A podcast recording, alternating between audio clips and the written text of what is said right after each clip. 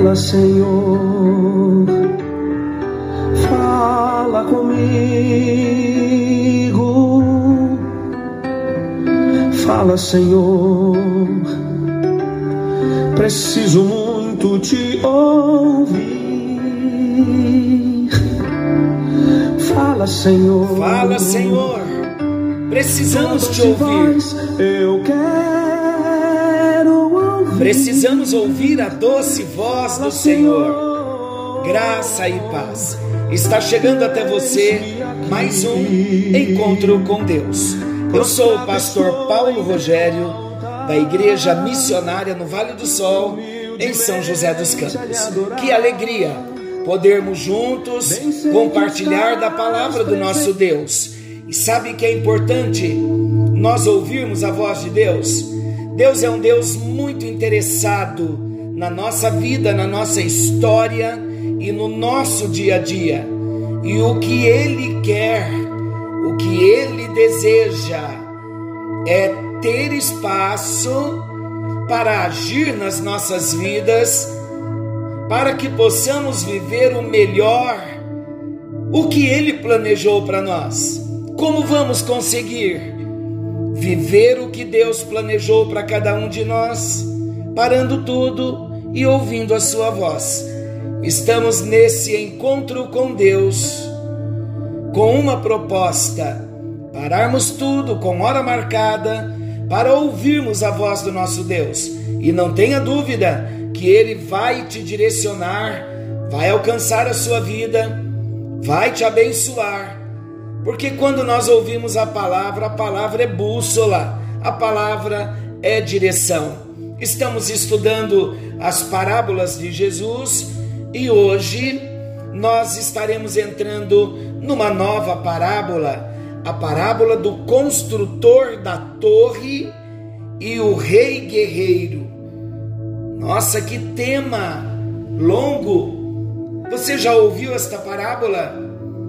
A parábola do construtor da torre e o rei guerreiro? Está em, em Lucas capítulo 14, do versículo 28 ao 33. Vamos à leitura da palavra de Deus? Lucas 14, 28 ao 33. Pois qual de vós, pretendendo construir uma torre, não se assenta primeiro para calcular a despesa e verificar se tem os meios para concluir? para não suceder que, tendo lançado os alicerces e não a podendo acabar, todos os que a virem zombem dele, dizendo: Este homem começou a construir e não pôde acabar. Ou qual é o rei que, indo para combater outro rei, não se assenta primeiro para calcular se com dez mil homens poderá enfrentar o que vem contra ele com vinte mil? Caso contrário, estando outro ainda longe, envia-lhe uma embaixada pedindo condições de paz. Assim, pois, todo aquele que dentre vós não renuncia a tudo quanto tem, não pode ser meu discípulo. E glória! Falamos a palavra-chave, discípulo. Um dos propósitos do nosso encontro com Deus é um discipulado. No discipulado, nós vemos a vida prática de um discípulo. E tudo isso com ensinamentos, mas trazendo os ensinamentos para o dia a dia de um modo prático. Então, nosso propósito é ser discípulos. Então, no final da parábola, tem alguns ensinamentos direcionados especificamente para cada um de nós enquanto discípulos. Então, esta parábola do construtor da torre e o rei guerreiro é um ensino de Jesus que está somente em Lucas capítulo 14, versículos 28 ao 33. Na verdade, aqui não se trata de apenas uma parábola, mas duas parábolas. Porém, ambas estão intimamente ligadas de modo que uma complementa a outra. Então, são duas parábolas, elas estão intimamente ligadas, de modo que uma complementa a outra. Então vamos estudar duas parábolas em uma. E embora existam também algumas diferenças naturais entre essas duas parábolas, estejamos seguros que podemos entender que elas transmitem com aspectos diferentes o mesmo ensino e o mesmo significado. Então, nós vamos ver que nestas duas parábolas, mesmo cada uma delas tendo o seu aspecto e cada uma o aspecto um aspecto diferente, nós vamos ver que o ensino e o significado é o mesmo. Uma interpretação correta dessas parábolas de Jesus exige uma exposição indivisível das duas parábolas. Então, para que nós possamos interpretar essas duas parábolas corretamente, nós não podemos fazer uma exposição das duas parábolas dividindo-as. Não, as duas parábolas estão juntas, unidas, com o mesmo significado, e é até por isso que muitos comentaristas apresentam estas duas parábolas como uma parábola só. Então vamos na nova versão internacional fazer a leitura novamente do texto de Lucas, capítulo 14, versículos 28 ao 33. Pois qual de vós, querendo edificar uma torre, não se assenta primeiro a fazer as contas dos gastos,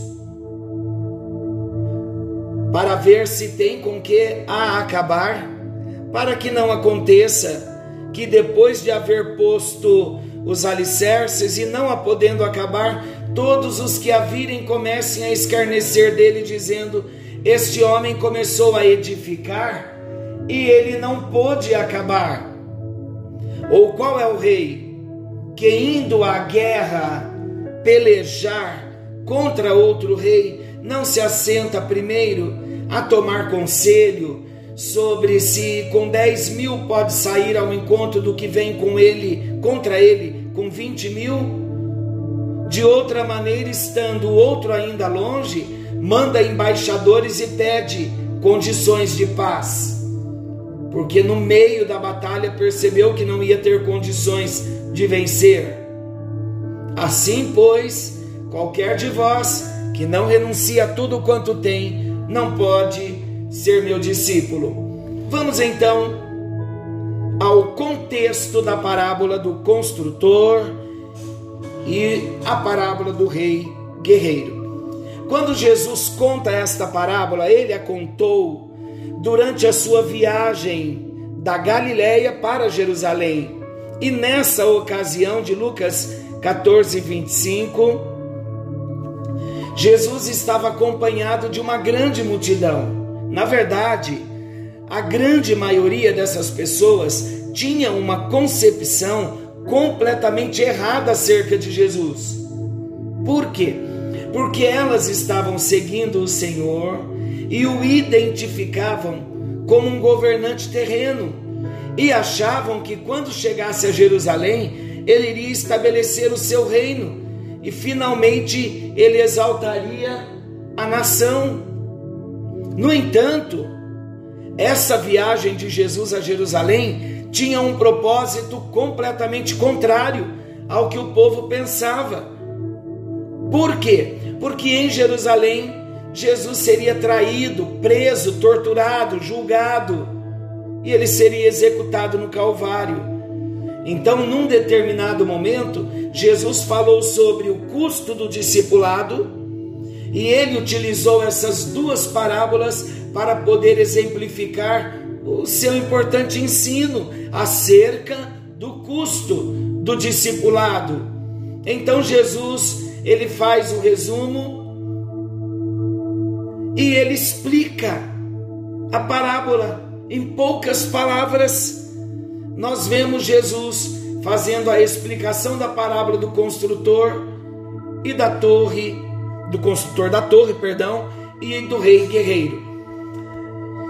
Com um enfoque só: o custo do discipulado.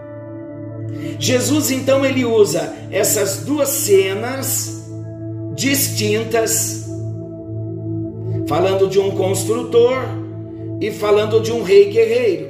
Então ele usa estas duas cenas bem diferentes uma da outra no seu ensino. Primeiro, na parábola do construtor da torre, Jesus utilizou o cenário rural.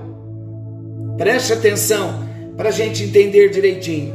Então, Jesus, quando ele narra, ele cita a parábola, ele conta, melhor dizendo, a parábola do construtor da torre, ele utiliza um cenário rural e a vida no campo. Depois, na parábola do guerreiro, o cenário muda. O cenário então passou a ser o palácio e as decisões militares. Na parábola do construtor da torre, Jesus supõe a construção de uma torre em uma fazenda.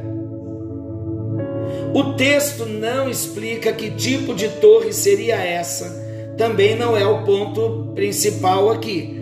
Não explicou porque não tinha necessidade de explicar. Mas, na parábola do construtor da torre, Jesus supõe a construção de uma torre em uma fazenda. Poderia ser uma torre de vigia para o fazendeiro proteger o seu campo, ou uma torre para armazenagem de ferramentas, para armazenagem de suprimentos, que também poderia ser utilizada como residência temporária.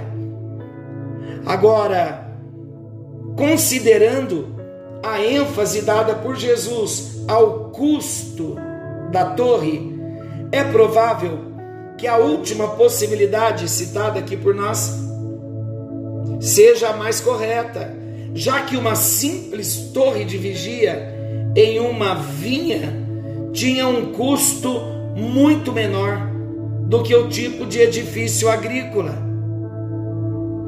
Então, o que se sabe é que na época possuir uma torre em sua fazenda representava mais prestígio para o fazendeiro, além de valorizar a sua propriedade.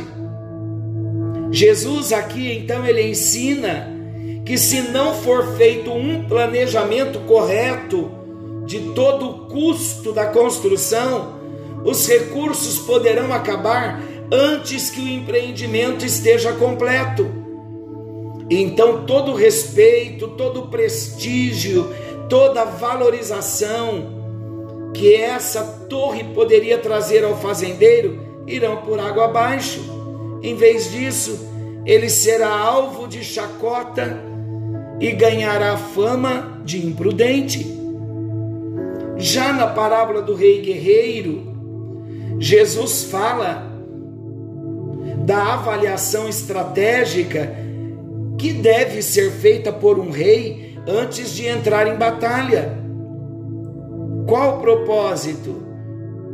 A fim de analisar se com o seu exército, o texto é claro, a fim de analisar se com o seu exército de 10 mil soldados ele poderá enfrentar um exército que possui o dobro do tamanho do seu.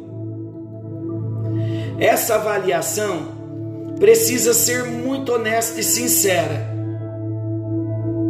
Por que essa avaliação precisa ser muito honesta e sincera? Para que, se caso julgar não ter condições de enfrentar o seu oponente, o rei possa enviar uma comissão de embaixadores para apresentar um acordo de paz antes que o exército inimigo venha até ele. Assim, não apenas os seus recursos serão poupados, mas a vida dos seus homens também. Vamos ao significado da parábola do construtor da torre e o rei guerreiro. As duas parábolas, como eu disse no início, elas são curtas e objetivas. Na parábola do construtor da torre, olha, vamos nos atentar aqui. Na parábola do construtor da torre, a lição é bem clara: planeje e avalie o custo antes de agir. Como precisamos, para tudo na nossa vida, para qualquer decisão que vamos tomar, seja ela em nível familiar, profissional, qualquer decisão, nós precisamos planejar planejar e avaliar o custo antes de agir. Então, na parábola do construtor da torre, a lição é esta: planeje e avalie o custo antes de agir. Já na parábola do rei guerreiro, a segunda parábola, a lição que segue é essa: avalie as possibilidades de sucesso, tome uma ação e esteja disposto a ceder. Quando colocamos essas duas parábolas como partes de um, um só ensino, nós podemos perceber uma importante verdade aqui. Vamos nos atentar juntos. Na primeira parábola, o fazendeiro precisa tomar uma decisão. Qual a decisão? Ele pode fazer ou não fazer a torre. Então ele tem que avaliar se ele toma essa decisão. Constrói a torre ou não constrói? Faz a torre ou não faz a torre? Então, na primeira parábola, o fazendeiro precisa tomar uma decisão. Na segunda parábola, o rei também precisa tomar uma decisão. Porém, ele não tem a liberdade do fazendeiro. Como assim? o rei obrigatoriamente precisa fazer alguma coisa, ou seja, ou ele vai à guerra ou cede um acordo de paz. Para nós entendermos esse ensino, nós não podemos anular o contexto dessa parábola. Voltando então ao contexto, não é? Jesus ele pronunciou essas palavras para uma multidão infestada de seguidores superficiais. Olha como começamos a entender. Num primeiro momento, essas pessoas aparentavam desfrutar de uma liberdade de ação, isto é, construir ou não construir, buscar verdadeiramente o reino de Deus ou continuar sonhando o ideal nacionalista, esperando um reino terreno? Se apoiar no fato de terem comido do maná no deserto, ou comer do verdadeiro pão que desceu do céu, enviado por Deus? Está lá em João capítulo 6, versículos 48 ao 50. Amados, o ensino de Jesus prossegue e Jesus mostra que não existe a possibilidade da neutralidade por não existir a possibilidade da neutralidade, então Jesus ensina três princípios claros. Vamos ver os três princípios? Primeiro, é preciso ponderar e planejar antes de tomar a ação. Mas é necessário que a ação seja tomada. Segundo lugar, então, em primeiro lugar, primeiro princípio é preciso ponderar e planejar antes de tomar a ação. Segundo princípio, mas é necessário que a ação seja tomada. Terceiro princípio, porém é preciso tomar a ação da maneira correta, isto é, partir para a direção certa e estar disposto a ceder. Nesse contexto, o que nós descobrimos? Descobrimos que as pessoas que estavam inseridas nesse contexto, elas precisavam ser confrontadas. Elas precisavam entender que não poderiam permanecer como estavam. Elas tinham que saber o que realmente significava ser um discípulo do Senhor Jesus. Nesse mesmo capítulo de Lucas 14, Jesus repete três vezes a sentença: não pode ser meu discípulo. Uma tarefa para nós hoje: ler Lucas 14. Nós vamos descobrir aqui Jesus falando três vezes: não pode ser meu discípulo. E o que ele estava ressaltando?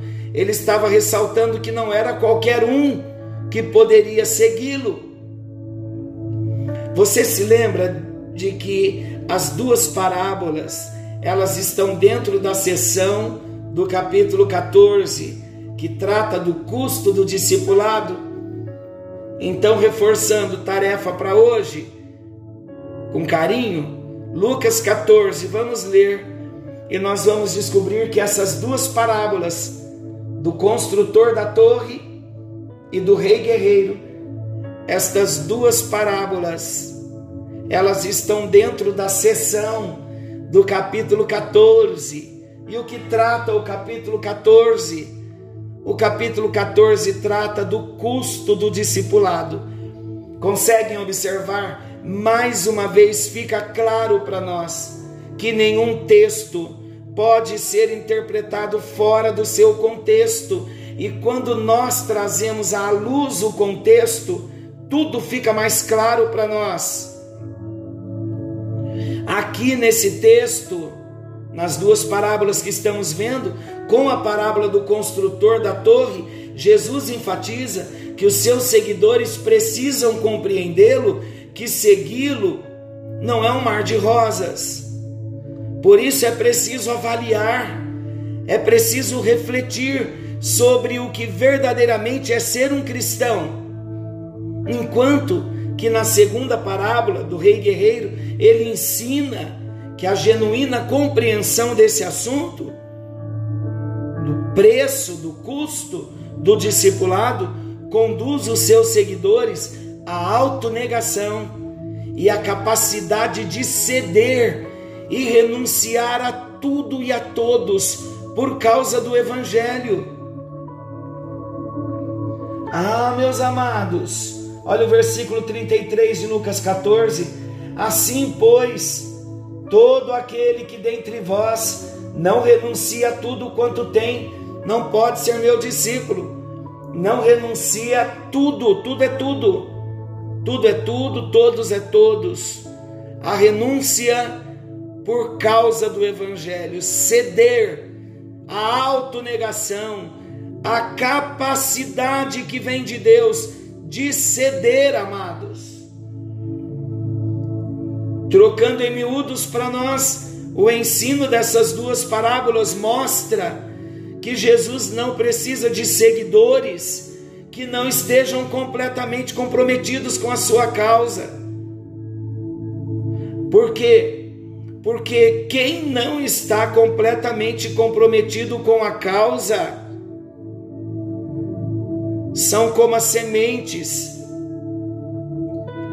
São como as sementes que caem nos lugares rochosos, como na parábola do semeador. Eles se empolgam, crescem rápido, mas não possuem raízes. E quando são submetidos a uma condição de teste, de sofrimento e negação, aí então eles desistem.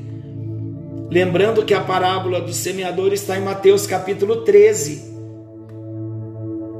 O problema, queridos, é que quando isso ocorre, a condição dessas pessoas passa a ser pior do que antes. Tentar construir a torre e não terminá-la traz sérios problemas para o fazendeiro, que se torna objeto do ridículo, como da mesma maneira o prejuízo de uma batalha inconsequente é irreversível. É por isso que é muito apropriada a conclusão presente nesse mesmo capítulo, no capítulo 14 de Lucas, onde Jesus fala sobre a inutilidade do sal insípido. Está no versículo 34 e 35 de Lucas 14. O sal que não tem sabor. Jesus claramente afirmou que esse tipo de sal não serve para mais nada. Olha o que o texto diz. Os discípulos, sal da terra. O sal é certamente bom, caso, porém, se torne insípido, como restaurar-lhe o sabor? Versículo 35: Nem presta para a terra, nem mesmo para os monturos, lançam-no fora. Quem tem ouvidos para ouvir, ouça. Como é importante nós estudarmos a palavra de Deus. Jesus aqui então encerra falando da inutilidade do sal insípido ou seja, o sal que não tem mais sabor. Jesus claramente está afirmando que esse tipo de sal não serve para mais nada. Em outras palavras, assim como o vexame da desastrosa construção da torre inacabada não pode ser apagado da mente das pessoas, assim como as vidas que foram perdidas não podem ser recuperadas após uma decisão equivocada que conduziu a uma guerra fracassada. E assim como o sal que perdeu o sabor, não pode mais ser restaurado. Da mesma forma, é impossível que aqueles que foram instruídos no conhecimento da verdade, mas resolutamente negaram a exortação do Espírito Santo, sejam também renovados para o arrependimento. Ao mesmo tempo em que a Bíblia ensina que um genuíno seguidor de Jesus jamais se perde. 1 de João 10, 27 e 28 e 1 de João 2, 19. Também Jesus ensina que há muitas pessoas que parecem comprometidas com o Evangelho, caminham entre a multidão que segue o Senhor, mas acabam se revelando como construtores imprudentes, como reis insensatos. Então, para estes, o que resta? Resta apenas uma terrível expectação de juízo. Conseguimos, queridos, compreender o que realmente é ser um seguidor de Jesus? Compreendemos a verdadeira causa do Evangelho. Estamos dispostos a negar a nós mesmos. Você está disposto a negar-se a si mesmo por amor a Jesus? O meu desejo sincero, eu não tenho dúvida que é o desejo de Deus também para você, é que possamos, eu e você, é que nós possamos dizer as mesmas palavras escritas pelo autor da epístola aos Hebreus, no capítulo 10, versículo 39. Nós, porém, não somos daqueles que se retiram para a perdição, mas daqueles que creem para a conservação da alma. Que venhamos ser sensatos, prudentes, amar a Jesus, ser um seguidor de Jesus, sabendo que o custo de segui-lo envolve renúncia, envolve autonegação, envolve morrer para si mesmo. Querido Deus e Pai, no bendito, amoroso e precioso nome de Jesus, em tua presença nós estamos e colocamos a nossa vida. Tudo está diante de ti.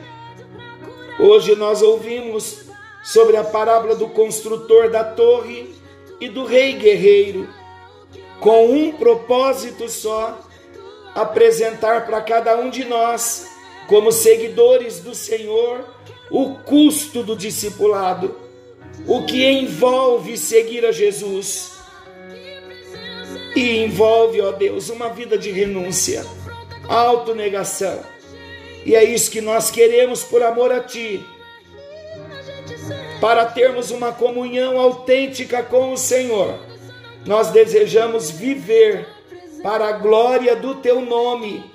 Ajuda-nos nas renúncias, na nossa caminhada diária e tudo que ainda está dentro de nós, que não agrada o Teu coração que não condiz com renúncia, tudo que ainda existir dentro de nós que não condizer com a vida de um discípulo, trata em nós, arranca de nós, porque tudo que nós queremos é ser melhores, melhores filhos, melhores servos e melhores discípulos, para sermos os melhores amigos do Senhor. É a nossa oração, em nome de Jesus. Amém e graças a Deus. Forte abraço, meu querido, que a bênção do Senhor te alcance. Querendo Deus, amanhã estaremos de volta nesse mesmo horário com mais um encontro com Deus. Forte abraço e até lá.